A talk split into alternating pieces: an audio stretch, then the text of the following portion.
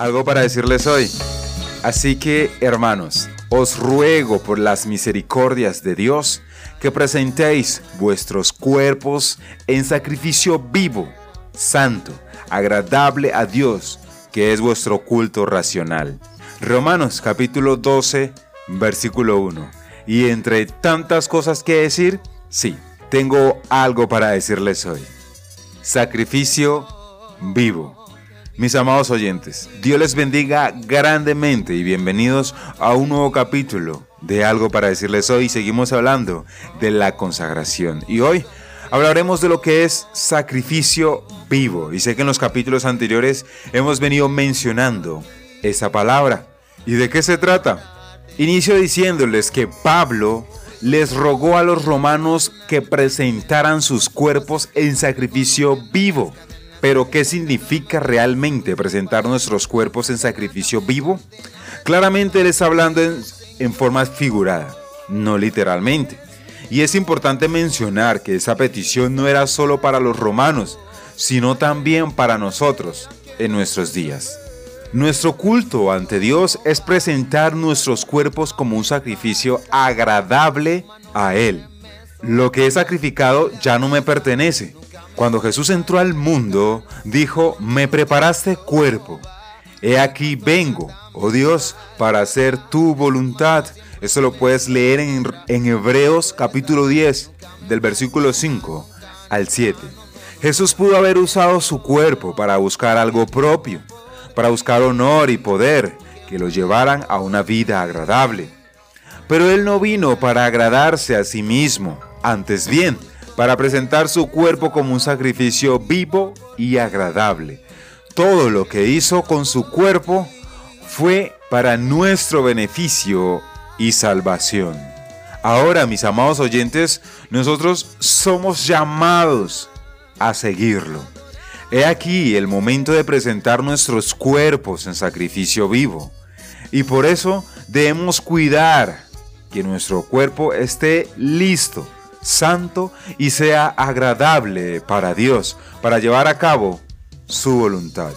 Y es que bajo el antiguo pacto, Dios aceptó los sacrificios de animales. Sin embargo, estos fueron una tipología del sacrificio del Cordero de Dios, Jesucristo.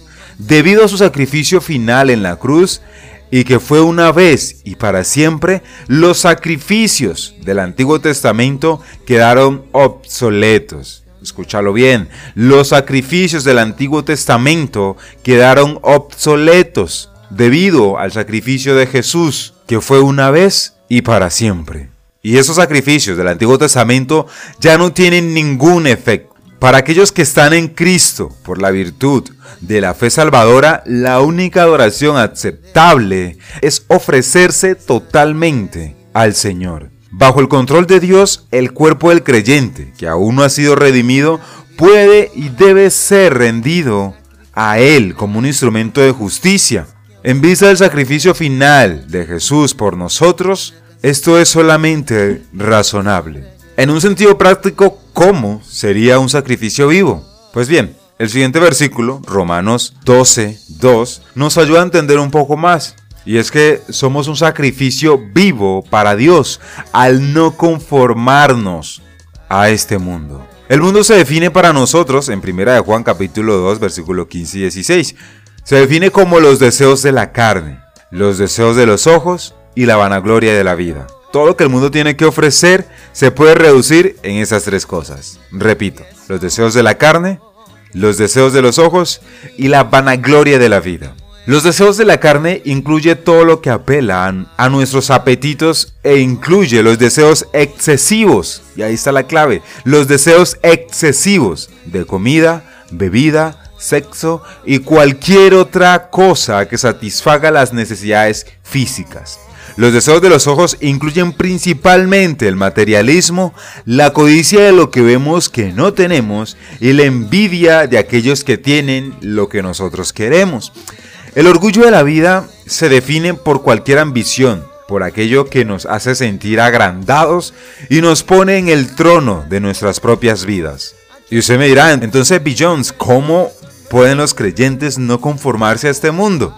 Pues bien, al ser transformados mediante la renovación de nuestras mentes. Eso lo hacemos principalmente a través del poder de la palabra de Dios para transformarnos.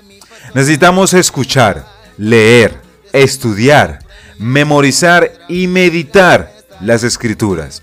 Lo repito, necesitamos escuchar, leer, estudiar, memorizar y meditar las escrituras. La palabra de Dios, mis amados oyentes, ministrada en nuestros corazones por el Espíritu Santo. Es el único poder sobre la tierra que puede transformarnos de nuestra mundalidad a la verdadera espiritualidad. En realidad es todo lo que necesitamos para ser perfectos, enteramente preparados para toda buena obra. Segunda de Timoteo capítulo 3 versículo 17.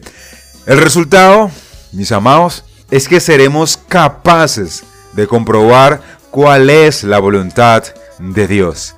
Buena, agradable y perfecta. La voluntad de Dios para cada creyente es que sea un sacrificio vivo para Cristo Jesús. Dicho esto, eso tenía para decirles hoy. Dios me les bendiga grandemente. Y si Dios habló a tu vida en este capítulo, recuerda compartirlo con alguien más para que Dios también le hable a esa persona. Dios te bendiga.